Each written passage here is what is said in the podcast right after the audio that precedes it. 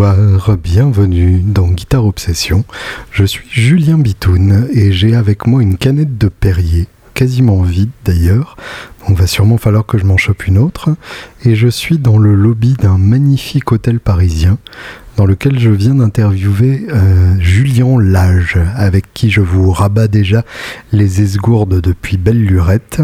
Et euh, c'est pas prêt de s'arrêter, puisque je le vois en concert ce soir euh, au Duc des Lombards à Paris. Et je viens de faire une interview absolument passionnante avec lui. il s'avère qu'en plus, il avait ramené sa télécaster, une Nacho Bagnos.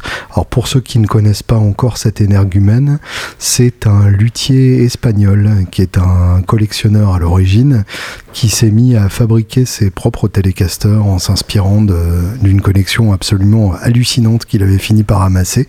Euh, il tient un magasin en, Espagne et euh, comptait évidemment des gens comme Billy Gibbons parmi ses clients et a fini par savoir ce qui faisait une bonne télécaster, une bonne broadcaster, une bonne nocaster en se passionnant tout particulièrement pour ce qu'on appelle les blackguards, c'est-à-dire les télécasters première époque. Euh, blackguard donc comme euh, Black Pig Guard, la plaque de protection noire, sachant qu'elle devient blanche à partir de 55.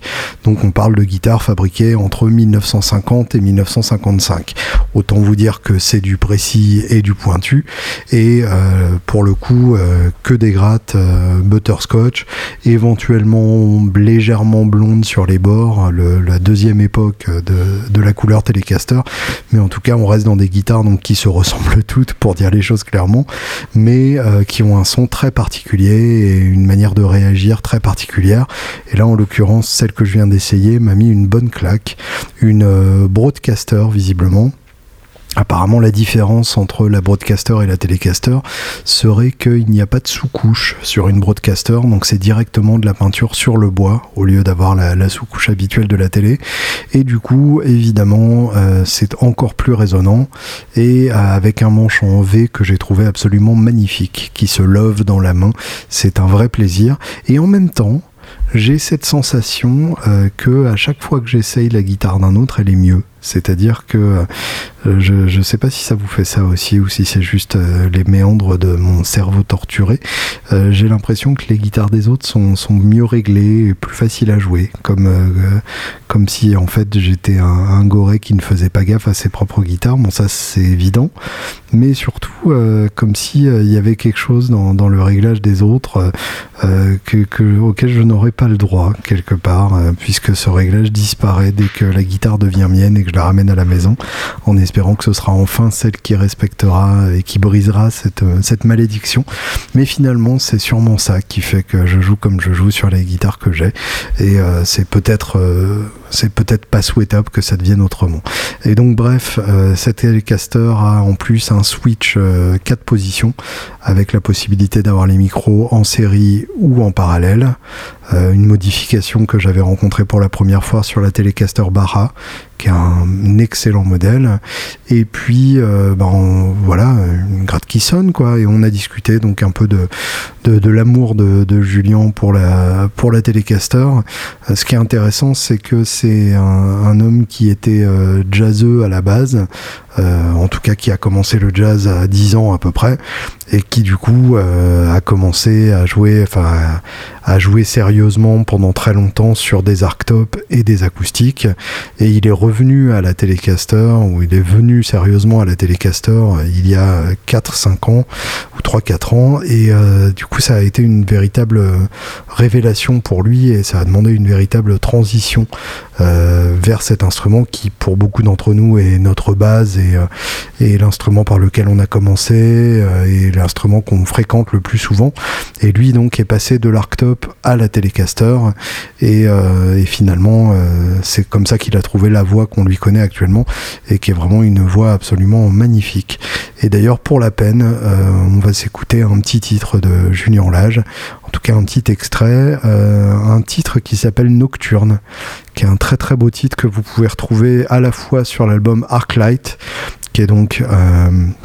Euh, un album studio avec son trio, qui est le, premier album avec ce trio-là, euh, et euh, que vous retrouverez aussi sur l'album Live in Los Angeles, qui est sorti euh, à peu près un an et demi plus tard, qui comprend à peu près les mêmes morceaux, mais pas du tout joué de la même manière, avec le même trio, mais entre-temps, bah, le trio a tourné, et du coup les morceaux se sont rodés, et du coup l'interprétation n'est plus du tout la même. Et d'ailleurs, Julien vient de, m'expliquer que ça n'était pas du tout le, même matériel sur les deux. Enfin, quand je dis pas du tout, j'exagère énormément. Euh, dans les deux cas, c'était une guitare type Telecaster sur un Fender Tweed, mais euh, dans le premier cas, donc sur l'album studio, c'était une Danocaster, qui est euh, une guitare qui est, fabriquée par un luthier américain, sur un ampli super, un, oui, un, ampli du modèle super, hein, pas un super ampli, même si le super est un super ampli, un ampli super des années 50 et euh, le live eh bien c'est un, une euh, télécaster de 55 euh, refini sur un tweed champ donc un ampli de 3,5 watts qui pour le coup a un son beaucoup plus méchant que euh, le son qu'on peut retrouver sur le studio d'origine. Donc je vais tâcher de vous trouver une version live parce que moi personnellement je trouve ce son beaucoup plus vivant, beaucoup plus excitant, beaucoup plus brillant, intéressant. Donc voilà, euh, un, beau beau son de télécaster et pas forcément le son qu'on attendrait quand on dit le mot télécaster. Euh, il n'y a pas de poink poink et de plic plank et de schlalap schlalap schlalap, mais pourtant ça marche très bien. Oui, la télécaster fait très bien schlalap schlalap schlalap.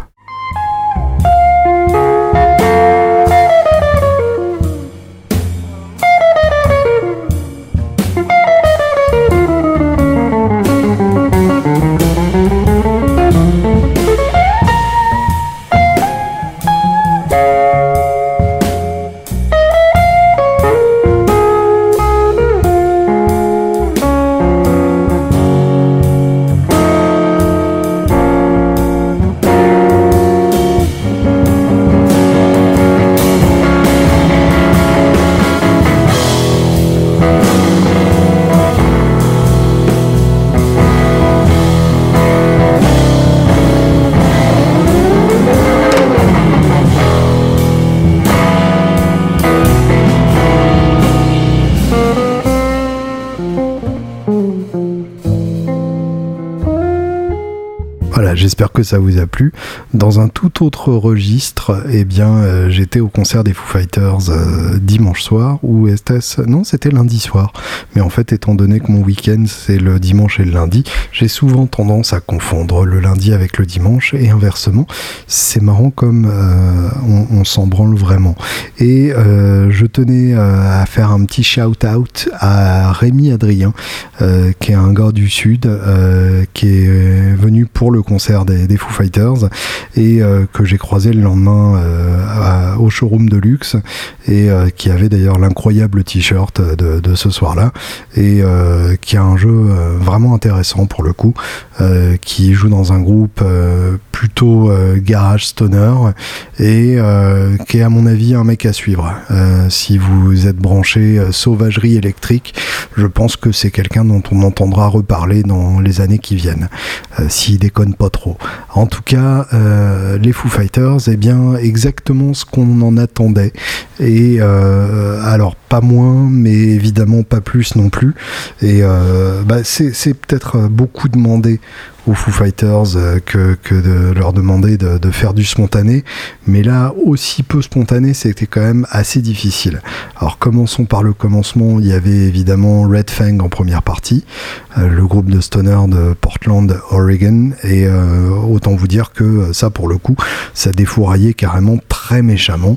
je savais à peu près à quoi m'attendre puisque c'est un groupe que je connais depuis quelque temps. Mais j'avouerai assez volontiers que je ne m'étais pas penché en profondeur sur ce groupe. Et ô combien j'ai eu tort ou j'ai eu ô combien tort ou tort j'ai eu. Et euh, parce que c'est vraiment un groupe qui a tout explosé en live. Leur set était vraiment magnifique. Et euh, énorme son vraiment très très gros son. Autant les deux guitaristes que le bassiste tout le monde avait le gros son et ça marchait surtout tout le monde ensemble. Et en plus de ça, très spontané pour le coup, vraiment un abandon magnifique alors que c'est une première partie devant 22 000 personnes. Donc autant vous dire que c'est le genre de situation où on n'a pas envie de se lancer dans un truc et de le rater. Mais là pour le coup, rien de raté, tout magnifique. vraiment à chaque fois la bonne note au bon moment, le bon riff, la mise en place redoutable parce qu'en plus évidemment ils se permettent de faire des mesures impaires tout le temps, de changer les métriques, etc. Et à chaque fois ça marche. Donc c'est assez, euh, c'est assez bluffant. Deux chanteurs, le guitariste et le bassiste le bassiste euh, ayant euh, un son de voix un peu plus clair, le guitariste un peu plus saturé. Le mélange des deux, évidemment, marche magnifiquement. Quand ils se font des questions-réponses, c'est carrément à tomber par terre. Bref, une très belle découverte. Et j'ai été bien con de pas aller les voir quand ils passaient dans des plus petites salles parisiennes, parce que pour le coup, bah, c'est vraiment un groupe à suivre de très près. Tiens, d'ailleurs, pour la peine, on va s'en écouter un peu. Prehistoric Dog, dont je vous avais déjà parlé pour son clip absolument mémorable mais euh, qui se réécoute euh, même sans l'image. Oui, d'ailleurs, en, passant, euh, histoire de, jouer un peu le vieux con, j'ai été complètement choqué. Enfin, c'est même pas le vieux con parce que les gens en question n'étaient pas de première jeunesse, loin de là même d'ailleurs. mais j'ai été hyper choqué de voir la, réaction des gens dans les gradins face à Red Fang en première partie. C'est-à-dire que les gens faisaient carrément défiler leur feed Facebook.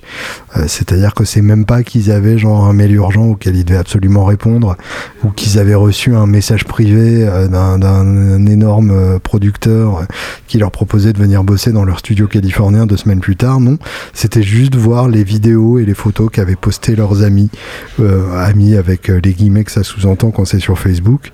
Donc vraiment absolument rien d'excitant, juste remplir du vide comme s'il ne se passait pas quelque chose d'incroyable en face d'eux. Enfin, c'est euh, c'est assez c'est assez délirant en fait de se dire que euh, bah, il y a des gens qui comme ça euh, sont capables d'avoir un groupe qui envoie la mort en face et et, pourtant et qui, s'en foutent quoi, qui, qui ne regardent pas, qui n'écoutent pas et qui sont à faire défiler leur feed avec en plus une mauvaise connexion internet, donc un feed qui galère à se charger plutôt que de se perdre dans ce qui est en train de se passer en face.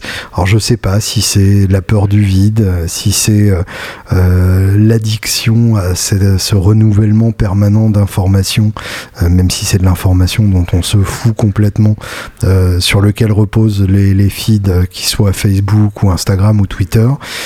bref, je sais pas d'où ça vient, mais c'est assez terrifiant. je connaissais évidemment le fait de filmer tous les morceaux dans un concert, ça j'en ai vu, et euh, ça me dépasse toujours un peu. Je, ne sais pas qui regarde les vidéos de, de, concerts filmés à l'iPhone euh, et coupés en plein milieu euh, et qui bougent et avec le son du fond du stade. Mais euh, ça, à la limite, je peux éventuellement euh, commencer à comprendre ou, à, en tout cas, euh, compatir là-dessus. Mais alors, pour le coup, le coup du feed Facebook devant Red Fang, ça tient carrément du surréaliste. Mais en même temps, c'est moi, c'est pas grave, et ça n'empêche pas que c'est un putain de groupe que je vous encourage très vivement à aller voir la prochaine fois qu'ils fouleront les planches d'une scène parisienne.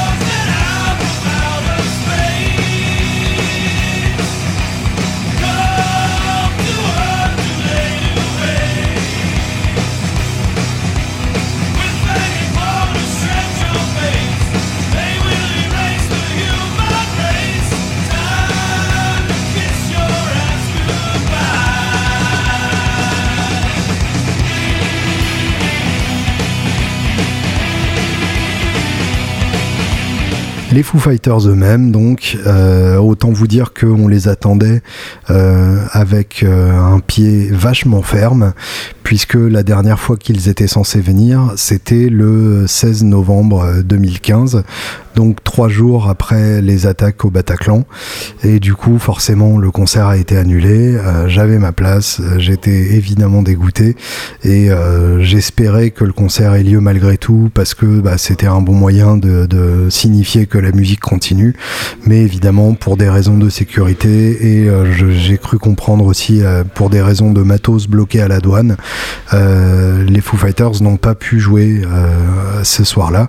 Et du coup, là, c'était un rattrapage page deux ans plus tard, donc euh, ils étaient vraiment attendus de pied ferme.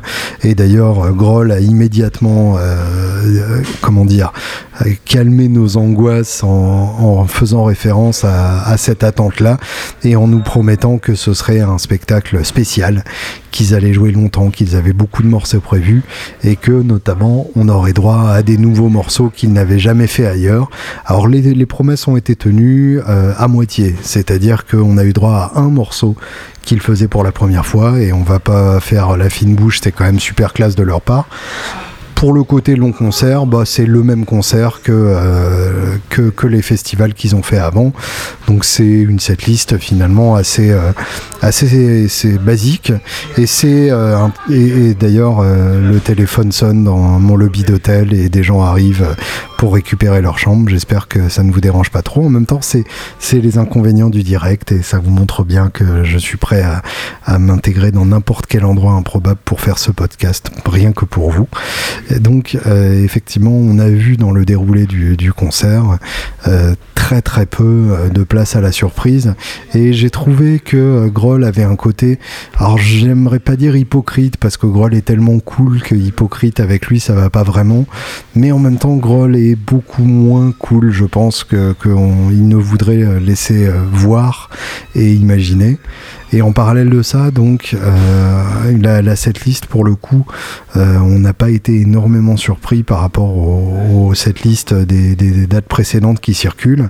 Alors, la première partie, évidemment, c'est l'enchaînement des tubes. Times Like These, que Dave démarre tout seul en guitare-voix et qui pour le coup explose littéralement après et évidemment le gros riff se prête vachement à l'entrée du groupe donc ça grosse claque pour commencer surtout que c'est une très très belle chanson All My Life ensuite avec son riff donc euh, pseudo militaire dont je vous parlais la dernière fois et qui pour le coup marche euh, terriblement bien en concert. À part que Dave Grohl a cette fâcheuse habitude de chier ses pré-refrains. C'est-à-dire que non pas qu'il se plante mais qu'en fait à chaque fois il vit c'est quasiment un réflexe et c'est un peu, c'est un peu emmerdant, euh, c'est qu'il vire systématiquement la dernière phrase de ses pré-refrains euh, pour euh, encourager le public à chanter ou crier ou et pour crier lui-même pour montrer à quel point ça monte et que ça va arriver au climax. Et finalement, c'est un peu souligner un truc qui est évident et je, je trouve toujours ça un peu dommage. Learn to Fly ensuite évidemment l'énorme tube. Something from Nothing, l'ouverture de l'album Sonic Highways pourquoi pas, c'était pas obligatoire, mais celle-là, c'est vraiment le morceau que, que, je sauverais le plus volontiers de cet album. The Pretender, obligé, encore une fois, un genre de, titre énorme. Euh, les solos, alors là, pour le coup, les solos bah, qui intègrent des, des, chansons. Donc en fait, euh, encore une fois, euh, c'est pas le solo où le, le, musicien en question s'abandonne totalement. Pas d'abandon ici, c'est vraiment le solo avec le morceau dedans qui, qui est à limite, euh, limite répété en groupe, tellement c'est, euh, c'est millimétré, enfin c'est impressionnant, avec donc euh, pour le solo de guitare un extrait d'un morceau de Divo, Whip It, euh, pour le solo de basse, euh, un extrait de Heart of the Sunrise de Yes sur l'album Fragile, soit dit en passant une excellente référence, et euh, le solo de Pat Smear sur le riff de Schools Out d'Alice Cooper. Donc des très chouettes références, mais en même temps, voilà, on aurait aimé soit un solo plus spontané, soit soit une vraie reprise euh, terminée d'un bout à l'autre. Enfin, c'est un peu le cul entre deux chaises. Cold Day in the Sun, ensuite chanté par Taylor Hawkins, le batteur. Congregation, qui est le morceau de Sonic Highways qui a été enregistré à la Nouvelle-Orléans.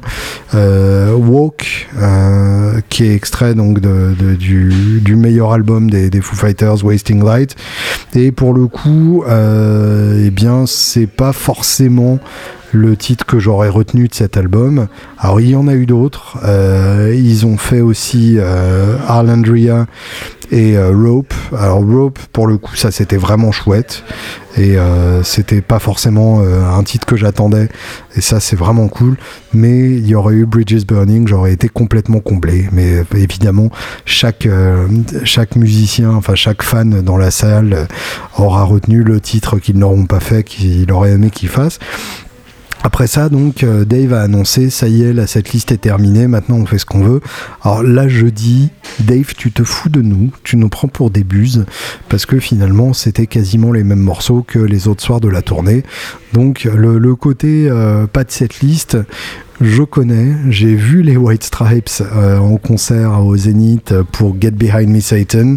J'ai vu Jack White à l'Olympia pour, pour euh, Lazaretto. Et je peux vous dire que là, effectivement, c'était des concerts sans cette liste, avec l'abandon que ça sous-entend, avec l'adaptabilité à l'ambiance, avec l'adaptabilité à l'humeur du public. Donc effectivement, euh, là, c'est pas du tout la même ambiance et euh, c'est pas du tout la même setlist finalement. Parce que là, c'était une classique qui, une setlist qui aurait collé à à peu près n'importe quelle ambiance. Donc My Hero, évidemment, obligé, encore une fois, un énorme tube. Ensuite, donc Dirty Water, euh, le, morceau de, euh, de l'album à venir, Concrete and Gold, qui va, qui va sortir début, non, fin septembre. Euh, ou fin août, je sais plus, mais on s'en fout. De toute façon, j'aurai l'occasion de vous en reparler. Et pour le coup, Dirty Water, c'est un excellent titre. C'est un titre assez spécial. Ça se balade avec un couplet qui m'a fait penser, moi, à l'album du batteur des Beach Boys. Sais plus comment il se, prénomme. Dave Wilson, non. Non, Dave Wilson, c'est le Master Builder. C'est un, c'est un Wilson en tout cas, et on voit sa gueule de blond euh, sur la pochette et il est beau comme tout. Et euh, l'album s'appelle Pacific Ocean Blue, quelque chose comme ça. Je vais vous en faire écouter un titre euh, et comme ça, ça permettra de, ça me permettra de retrouver un peu le. non, mais en fait non. Je vais vous faire écouter plutôt un titre des Beach Boys en fait, auquel ce titre Dirty Water m'a fait penser directement, plutôt que de passer par des, des emberlificotements improbables. Un, titre des Beach Boys qui commence par la phrase I'm leaf on a windy day, pretty soon I'll be blown away. Enfin, il commence pas là-dessus, mais en tout cas, il y a cette phrase magnifique dans cette chanson. Et euh, dans, dans, le côté harmonie qui se barre, euh, un peu Beatlesienne aussi, évidemment, euh, il, y a, ce côté-là euh, qui, est, inévitable euh, quand, quand on voit finalement les compos des Foo Fighters, hein, puisque les, Foo Fighters, enfin Dave Grohl, je devrais pas dire les Foo Fighters, Dave Grohl est un énorme fan des, des Beatles et ça s'entend évidemment. Et donc le, titre Beach Boys en question, c'est Till I Die, et c'est sur l'album Surf's Up. Surf's Up, le, titre lui-même d'ailleurs, qui est extrait de, des sessions de Smile, l'album maudit qui a mis quelques dizaines d'années à sortir, et que euh, Brian Wilson n'avait jamais fini à l'époque. Donc Till Die, avec son harmonie absolument sublime, une espèce de, de voyage d'un accord à l'autre, avec les voix qui se posent dessus. Alors, Dirty Water, donc le titre des Foo Fighters, n'est quand même pas de ce niveau-là, faut pas déconner. Mais c'est très beau, ça se balade. Euh, il y a un centre harmonique qui est plus flou que les évidences harmoniques de d'habitude pour les Foo Fighters. Euh, et euh, bon, ça se termine sur une explosion qui est finalement assez attendue, mais qui est bienvenue parce que sinon on se serait dit que, que c'était pas conclu. Et c'est dommage de ne pas conclure. Mais en tout cas, le reste du titre laisse présager encore une fois du meilleur pour, pour l'album. on a déjà eu Run qu'ils ont joué d'ailleurs juste après. Euh, et Run était vraiment un excellent titre euh, très progressif, très varié, avec des, des vallées et des, et des pics. Et euh, pour le coup, sur scène, ça sonnait vraiment magnifiquement, très, très énorme. Oui, oui, très énorme, parfaitement. Et euh, si on rajoute Dirty Water, euh, il y a vraiment des raisons de se dire que, que cet album va être un putain d'album. Peut-être le meilleur des Foo Fighters, allez savoir. en tout cas, il y avait, il y avait l'enjeu. Ils sont attendus au tournant. et donc, ils ont sûrement senti cette pression. Et tant mieux si ça leur a permis de se dépasser. Donc, Till I Die des Beach Boys.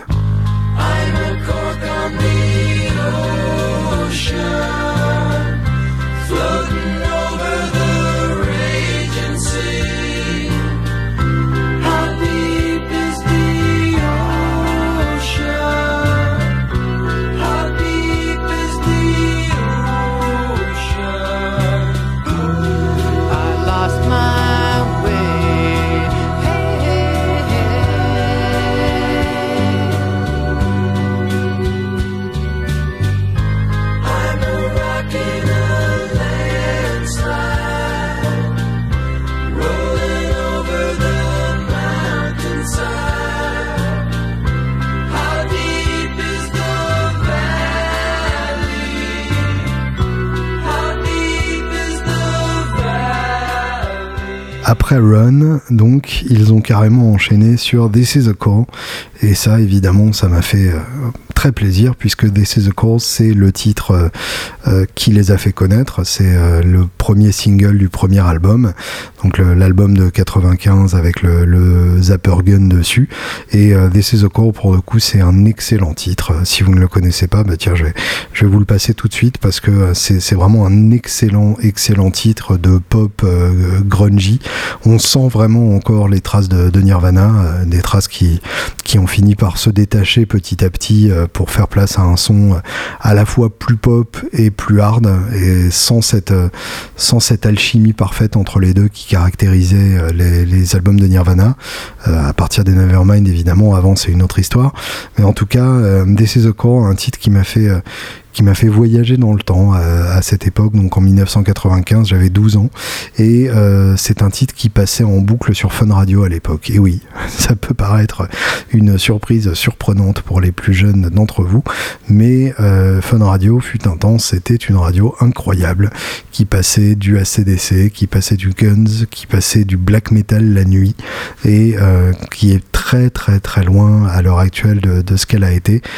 pour vous dire, ils ont reçu Slash en invité ils ont reçu Metallica en invité. Et euh, le dimanche soir, il y avait euh, une émission carrément où ils passaient que des bootlegs, des enregistrements pirates de, concerts, euh, des trucs rares qu'on n'entendait nulle part ailleurs. Enfin, c'était vraiment, c'était vraiment une, radio où les gens aimaient la musique et ça s'entendait. Et This is a Call donc passait très régulièrement sur, les ondes. Et c'est un titre du coup que j'associe vraiment à, cette période-là et, à cette radio-là et à cet état d'esprit là qui a énormément changé. Alors évidemment, je suis sûr qu'on peut le retrouver ailleurs, mais mine de rien, euh, une radio de, grande ampleur comme ça, qui passe des titres comme ça, c'est quelque chose qui est difficile à trouver à l'heure actuelle, voire euh, impossible. Et euh, bah on va en parler d'ailleurs juste après ce titre. Vous allez voir, j'ai une transition hyper habile dans ma manche. This is a call, Foo Fighters.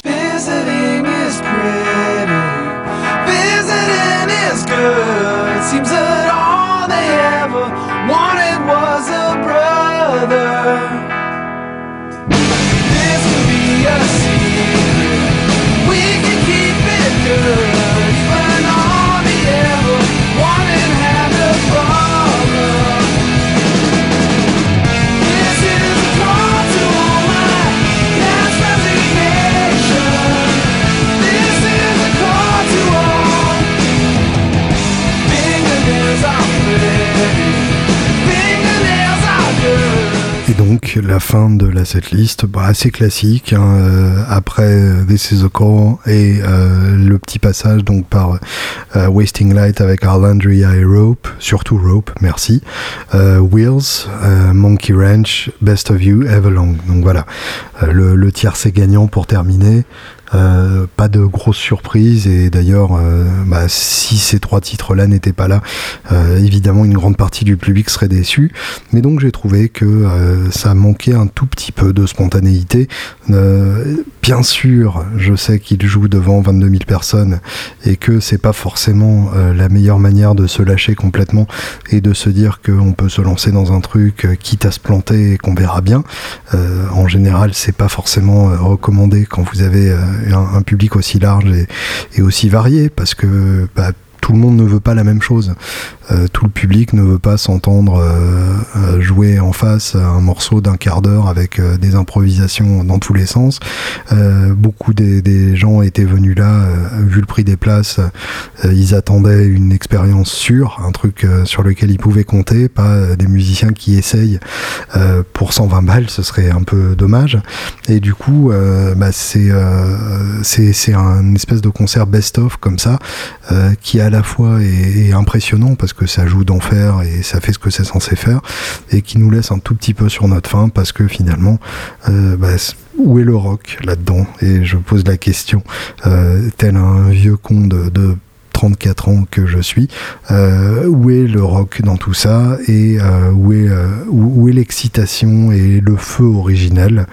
et au fur et à mesure du concert, en fait, je me suis dit, et c'est déjà un, sentiment que j'avais eu en, regardant le, documentaire, l'excellent documentaire Back and Forth qui documente la, carrière des Foo Fighters et l'odyssée de, de, Dave Grohl à travers les Foo Fighters, euh, c'est que finalement Dave Grohl a passé la carrière des Foo Fighters à vouloir monter un groupe mais sans en accepter euh, les conséquences et, les contraintes. C'est-à-dire que euh, Groll écrit les morceaux, Groll veut jouer de tous les instruments, mais en même temps il veut de cet esprit d'un groupe, de cette camaraderie, et du coup on arrive à un groupe où finalement euh, il y a d'excellents musiciens avec lui, mais que euh, pour ainsi dire on ne les entend pas. C'est-à-dire que ces excellents musiciens sont d'excellents exécutants, et qu'ils se complètent parfaitement. Ils jouent très bien les uns avec les autres. Évidemment, le, jeu à trois guitares est, carrément Cette manière qu'a Groll de ne quasiment pas jouer pendant qu'il chante et du coup de ponctuer d'une ou deux notes qui viennent épaissir le reste euh, à la fois discrètement et de manière évidente, c'est quelque chose de, très puissant et de parfaitement maîtrisé.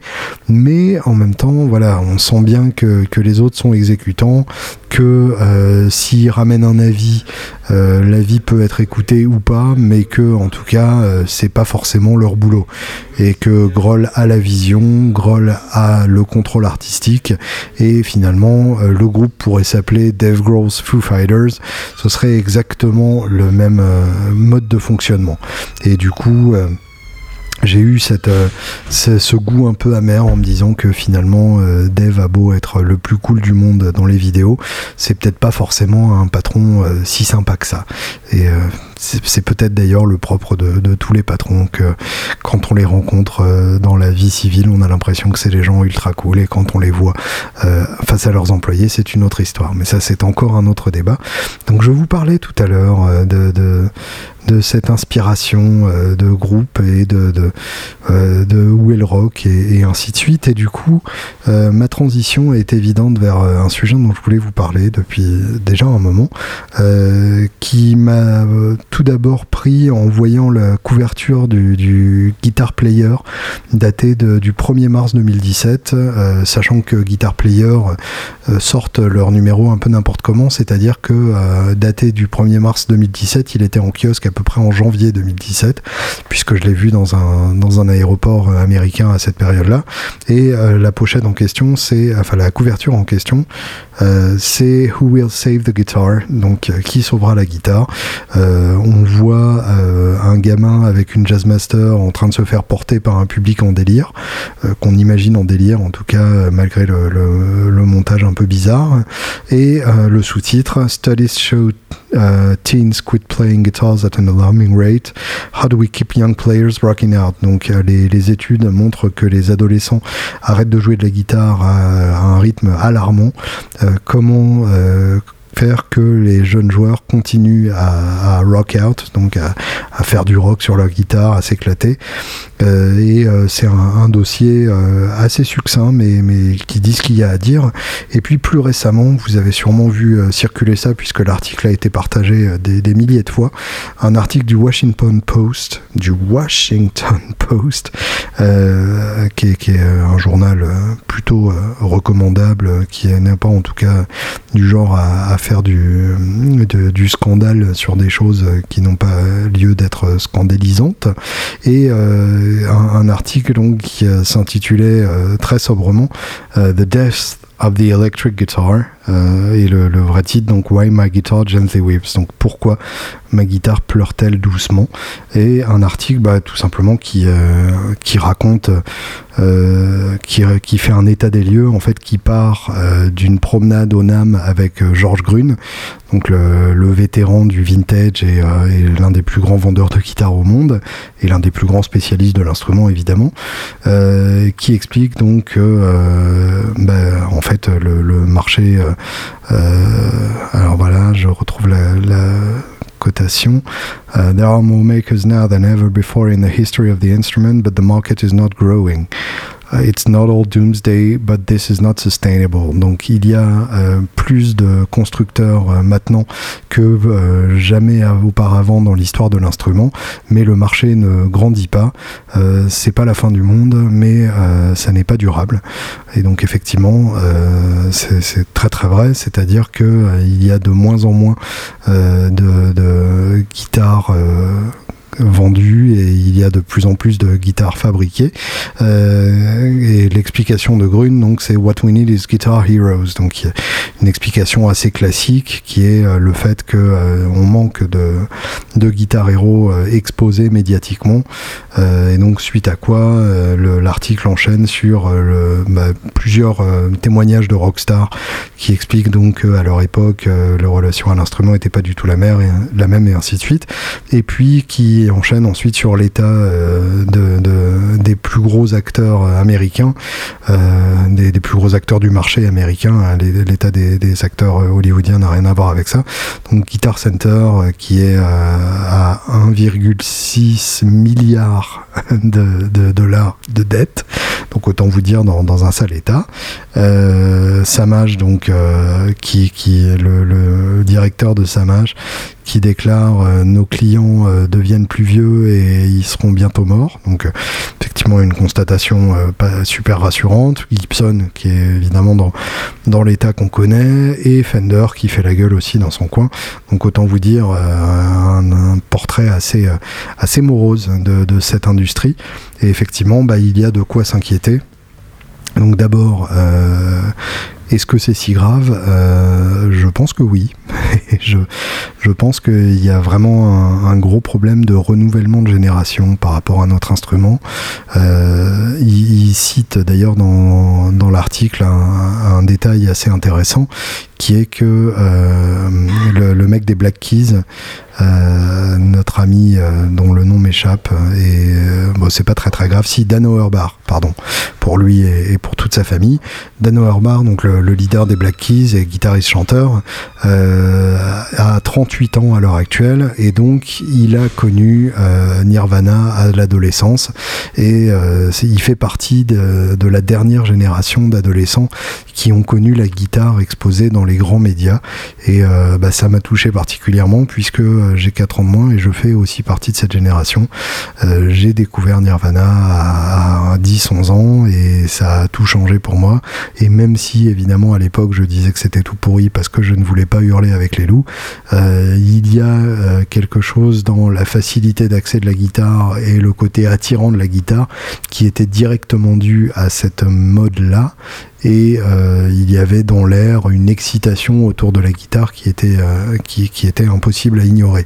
À l'heure actuelle, euh, la guitare n'a pas du tout le même statut. quand Grune dit qu'on a besoin de guitare héros, je pense qu'il fait allusion à ça, c'est-à-dire que bah, les, grands, ce qu'on appelle les, les, plus grands, sont soit morts, soit mourants, soit à la retraite, à part Keith Richards, mais autant vous dire que c'est pas forcément la référence la plus actuelle possible. Euh, quand il s'agit de Jimmy Page, bah là c'est carrément la, pré-retraite euh, anticipée depuis une quarantaine d'années. Et puis euh, bah, pour les autres, c'est difficile de, trouver le, le, Kurt Cobain de 2017. alors pourquoi ça Est-ce que c'est parce que euh, la, guitare n'est plus cool, parce que le rock n'est plus cool, etc.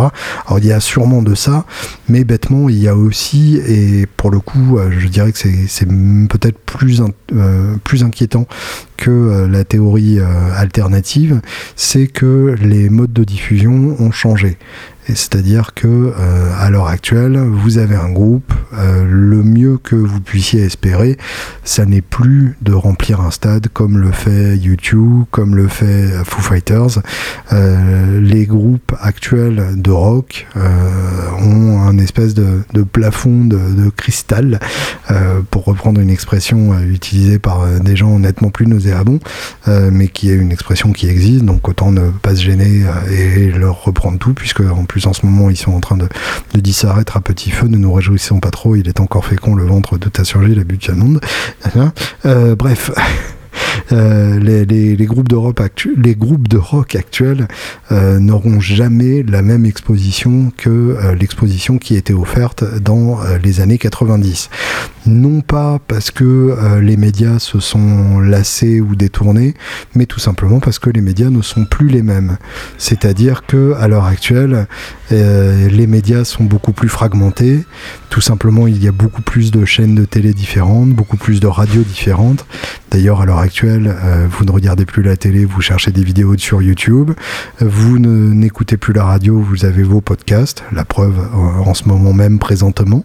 Et chacun choisit son contenu et va chercher son contenu en fonction de ce qu'il aime déjà. Évidemment, le zapping est euh, universel et euh, la seule manière d'apprécier euh, les choses qui vous sont proposées, qui nous sont proposées, puisque je, je fais partie de, de, ça.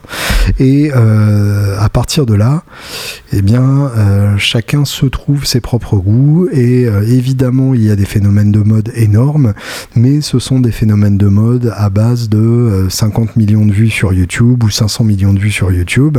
Et en général, ce sont des artistes euh, qui disparaissent à peu près aussi rapidement qu'ils sont apparus, ou s'ils se soutiennent, ça n'est pas sur la durée de toute une carrière. Et euh, chose encore plus inquiétante, c'est que ces vues de vidéos YouTube ou ces records de téléchargement sur iTunes ne se traduisent généralement pas en nombre de gens qui viennent vous voir dans la vraie vie. C'est aussi une des grandes erreurs du music business actuel, qui continue de faire des conneries euh, sans avoir appris quoi que ce soit euh, des erreurs de leurs aînés. C'est que euh, quand on a 500 000 followers sur, Twitter, ça ne veut pas dire qu'on remplira une salle de même 500 personnes. C'est encore autre chose. C'est un autre public, c'est une autre démarche, c'est une autre forme de notoriété. Et pour le coup, on peut tout à fait avoir regardé une vidéo Euh, en boucle pendant quelques jours et oublier l'artiste aussi sec ou le garder dans un coin de sa tête, mais euh, pour autant ne pas être engagé auprès de cet artiste. Et du coup, pour les groupes de rock, et eh bien, enfin pour les groupes à guitare, hein, je parle de rock au sens très large, euh, par opposition, disons, à musique électronique, mais je pense que à peu près la même contrainte s'applique, sachant que je connais beaucoup moins ce milieu-là. En tout cas, effectivement, il devient très très difficile d'avoir une exposition massive comme on pouvait l'avoir à une époque où, en gros, il suffisait de convaincre MTV. Euh, à partir du moment où vous aviez MTV, vous aviez toutes les radios. À partir du moment où vous aviez toutes les radios, vous aviez la presse écrite aussi, cover de Rolling Stone, cover de Time si vraiment vous étiez énorme. Et ensuite, euh, toutes les radios étrangères suivaient, dont Fun Radio, et vous pouviez tourner dans le monde entier. Ce type de plan promo n'est évidemment plus imaginable à l'heure actuelle. Et euh, le, type de célébrité qui a été associé et, avec l'exposition de, de, la musique rock il y a 20 ans n'est plus du tout d'actualité. Et le, problème, du coup, bah, c'est que euh, l'accès à de la musique à guitare devient conditionné à euh, une rencontre quasiment fortuite, je dirais. C'est-à-dire que euh, la chance qu'on aurait qu'un adolescent décide d'apprendre la guitare à l'heure actuelle, eh bien, ce serait qu'il tombe complètement par hasard sur une vidéo avec de la guitare un artiste euh, que lui aura choisi d'aimer.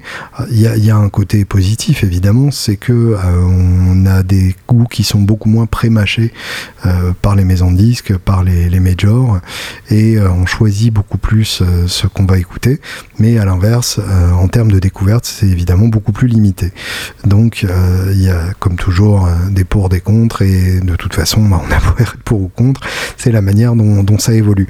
Donc par rapport à ça, euh, trouver un prochain Guitar Hero, j'y crois pas, tout simplement parce que euh, ce Guitar Hero existe déjà, il existe déjà à, une cinquantaine d'exemplaires, il y a déjà des gens qui jouent la mort, il y a déjà des gens qui, au-delà de, de la technique, puisque le Guitar Hero, ça n'est pas juste une technique, même si ça, peut aussi être ça. C'est euh, un charisme, c'est un côté inspirant, c'est un côté tout simplement qui donnent envie d'imiter et d'être pareil et de faire la même chose. Et bah, ces gens-là existent déjà, il y en a, il y en a plein, et il y en a plus que à aucun autre moment de l'histoire, sauf que il n'y a pas cette exposition massive qu'ils ont eue. Et du coup, je ne pense pas que un guitar héros messianique va venir sauver notre marché. il n'y aura pas d'autres Kurt Cobain, il n'y aura pas d'autres Clapton, pas d'autres Jimmy Page, pas d'autres Hendrix. Il faut se faire une raison là-dessus. Euh, la, diffusion d'art et de médias est faite de telle manière qu'il n'y en aura pas d'autres et euh, ils appartiennent à une époque qui avait ses codes bien précis et ses modes d'exposition bien précis et son fonctionnement du music business bien précis qui a permis cette apparition-là, qui a permis cet âge d'or de la guitare électrique et euh, ça n'arrivera pas de nouveau. Donc il faut pas attendre que ça arrive, il faut pas se dire que c'est une transition et que ça va revenir et ainsi de suite. Euh, il faut accepter que le monde est différent et trouver des solutions parce que là ça urge le gros problème, en fait, c'est tout simplement que apprendre à jouer de la guitare, c'est chiant. Et ça, c'est quelque chose euh, d'incompressible et c'est quelque chose qu'on retrouve dans à peu près n'importe quelle activité qui demande un apprentissage. C'est-à-dire que ça prend du temps et euh, au bout de six mois, on peut péniblement faire un premier accord. Au bout d'un an, péniblement faire son premier solo à peu près. Et ça ne sonne jamais comme les disques jusqu'à ce qu'on fasse son propre disque et du coup après on sonne comme son propre disque et ça c'est quand même assez kiffant. Ça n'est jamais facile. Sur scène on se prend des claques à chaque fois parce que euh, on n'arrive pas à faire ce qu'on voudrait et euh, on s'en rapproche un peu plus à chaque fois mais jamais complètement.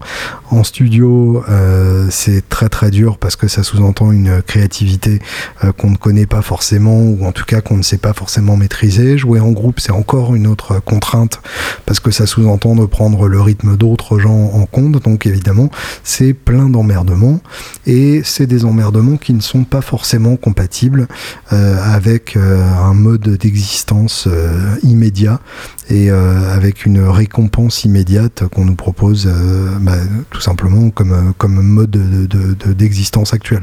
C'est-à-dire que à l'heure actuelle, on attend de quelque chose qu'on fait que, que, ça nous donne le résultat immédiatement, que ça nous donne une satisfaction immédiate en guitare, la satisfaction n'est pas immédiate. Alors, à part si on arrive à se contenter euh, du fait de galérer sur l'instrument, ce qui en soi est, un gros plaisir et que je n'échangerai pour rien au monde, mais il faut quand même avoir euh, une certaine passion pour euh, s'accrocher suffisamment longtemps pour arriver à quelque chose. Et cette passion ne peut pas uniquement venir du fait qu'on veut essayer, parce que si on veut essayer, de toute façon on arrêtera quasiment aussi sec, euh, tellement l'instrument peut être décourageant euh, si on n'a pas euh, la, motivation qui vient avec le feu sacré. Et ce feu sacré, eh bien il faut le transmettre. Et il faut faire comprendre aux gens que ça vaut le coup de s'accrocher, que finalement c'est le plus grand plaisir qu'ils connaîtront une fois qu'ils auront persévéré un peu, et que finalement c'est un plaisir infiniment plus grand que euh, tout ce qui tient de, la gratification instantanée qui caractérise la plupart des activités qui nous sont proposées. Comment faire par rapport à ça? Euh, Fender lance des, cours en ligne. Et après, les autres bah, font un peu silence radio par rapport à ça. Alors évidemment, euh, c'est louable de la part de, Fender de vouloir euh, se, pencher là-dessus, de vouloir faciliter l'apprentissage. Taylor, pareil, propose la série euh, Academy des, Mexicaines avec un armrest et un manche hyper jouable, dans l'idée de ne décourager aucun débutant avec des guitares injouables comme on a pu en avoir quand on a commencé il y a une vingtaine d'années, mais au contraire des guitares hyper faciles à jouer, très simples d'accès et qui du coup ne décourage pas les débutants. Euh, pour le coup, c'est une excellente euh, initiative, mais je suis d'avis que euh, la survie de la guitare se joue dans la relation individuelle et se joue à l'échelle locale, beaucoup plus qu'à l'échelle de grandes sociétés qui vont décider de faire telle ou telle chose. tout bêtement, je pense que sauver la guitare, c'est quelque chose que chacun d'entre nous doit faire au quotidien. Oui, carrément, c'est une mission, c'est notre projet et je vous encourage vivement à évangéliser autour de vous. Euh, dites aux gens que la guitare c'est beau, faites-leur comprendre, rendez-les jaloux euh, en jouant des trucs incroyables et en montrant à quel point vous kiffez de jouer. C'est essentiel de transmettre ça parce que ça ne sera transmis d'aucune autre manière. Vous ne pouvez compter sur personne d'autre que vous-même pour faire comprendre aux gens que c'est un kiff incroyable. Parce que pourquoi d'abord? Pourquoi ça ne deviendrait pas un, secret bien gardé? Bah, Tout simplement parce que euh, sinon on risque de s'emmerder assez rapidement. Puisque s'il n'y a pas de nouvelles vocations, eh bien euh, on restera entre fans de Hank Marvin, euh, de Mark Knopfler ou de Kurt Cobain selon la génération à laquelle vous avez appartenu. Et du coup forcément ce seront des gens qui disparaîtront les uns après les autres. Et on arrivera dans une trentaine d'années avec une génération ultra vieille qui se paluchera sur les jazz masters des années 60 parce que c'est ce que Cobain utilisait à l'époque et qui finalement euh, finira par mourir aussi. Et on n'aura aucun renouvellement. Et ce sera d'une tristesse pas croyable et les jeunes ne comprendront pas du tout à quel moment on a trouvé ça cool de jouer de la guitare électrique et forcément du coup le marché se rétrécira, on aura moins de guitares excitantes, on aura moins de pédales rigolotes, on aura moins de musique tout simplement et donc euh, bah, c'est un peu triste d'en arriver là. Donc euh, autant vous dire que vous avez une vraie mission dans le fait de sauver tout ça. Alors les artistes, bien sûr, ont leur rôle à jouer aussi. Euh, les, deux articles, celui de Guitar Player et celui du Washington Post, mentionnent Taylor Swift. Et évidemment, euh, il y a des artistes comme ça qui sont malgré tout très largement exposés médiatiquement et qui peuvent permettre à la guitare de redevenir cool. Là, pour le coup, en plus, ça a permis à la guitare de devenir cool auprès des jeunes filles. Et ça, c'est une excellente chose parce que c'est un public qui jusque-là était resté assez loin de l'instrument et qu'on a besoin d'intégrer. Et euh, ça aussi, c'est mission au quotidien. Je pense et je sais que beaucoup d'auditeurs de ce podcast sont des mâles et euh, nous avons le devoir de faire que euh, les femmes de tous âges se sentent bien dans notre communauté et de les intégrer le plus possible et de ne pas partir du principe que euh, quand une femme et un homme marchent dans un magasin de guitare, c'est euh, une fille qui accompagne son mec guitariste. Non, ça peut être l'inverse, ça peut être les deux. Et euh, il est essentiel de partir du principe que n'importe qui peut être guitariste. le seul critère doit être tout simplement le temps qu'on y passe. Et ça, pour le coup, c'est incompressible, quel que soit le genre, l'âge ou les préférences politique de la personne. Rien ne change c'est des heures passées euh, sur votre manche à euh, travailler des plans, à écouter de la musique, évidemment, ça, fait partie euh, de, la formation. Donc, quelque chose qu'il faut transmettre. Je, me répète, mais il y a une vraie mission par rapport à ça. Et bah, pourquoi pas faire comprendre à votre voisin euh, s'il est adolescent, euh, que la gratte c'est cool, pourquoi pas lui prêter une gratte, pourquoi pas en avoir une, euh, une gratte à, à 100 balles que vous faites circuler dans votre entourage, on sait jamais. Pourquoi pas bêtement donner quelques cours autour de vous, gardez à l'esprit que même si vous n'avez pas un niveau énorme, vous avez toujours un meilleur niveau que quelqu'un qui n'a jamais joué et un cours transmet cette passion avant tout. Donc ça c'est essentiel, on a besoin de bons profs, il y a besoin de bons cours et il y a besoin de gens qui ont envie de transmettre euh, non seulement la technique de l'instrument, mais la culture musicale qui va avec et encore une fois la passion. Je resterai là-dessus, sur ce mot qui conclut tout et qui euh, résume tout. N'hésitez pas à réagir à ça euh, par mail, julienbitoun.gmail.com et euh, vous ne m'entendrez pas la semaine prochaine puisque je serai en vacances. Et oui, j'ai une semaine de vacances, donc autant vous dire que je vais en profiter et je reviendrai donc dès le vendredi qui sera probablement le 20 je crois, quelque chose comme ça. Euh, le vendredi 20 qui se trouve aussi être l'avant-veille. Euh, euh, ah, du coup, bah, du coup c'est sûrement le vendredi 21 puisque euh, ce sera le dimanche 23 que le Julien Bitoun sera sur la scène de Puy-Méras, dans le 84, à côté de Vaison-la-Romaine, avec euh, Laura Cox, avec Jessie Liouillet, avec Chris Slade de ACDC.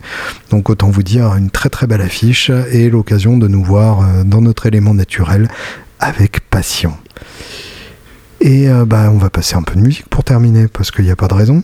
Et bah, pour, terminer de manière un peu, un peu énergique, on va écouter un, extrait du premier album de Celtic Frost, un groupe suisse qui est pionnier du death metal, euh, dont le premier album a été réédité. Et euh, c'est une excellente nouvelle pour tous les métalleux euh, un peu curieux parmi vous, puisque Celtic Frost, c'est à la fois le groupe qui a défini tout ce qui deviendra des lieux communs du, black metal ensuite, donc les, les, tempos, le son, le maquillage, le look, etc.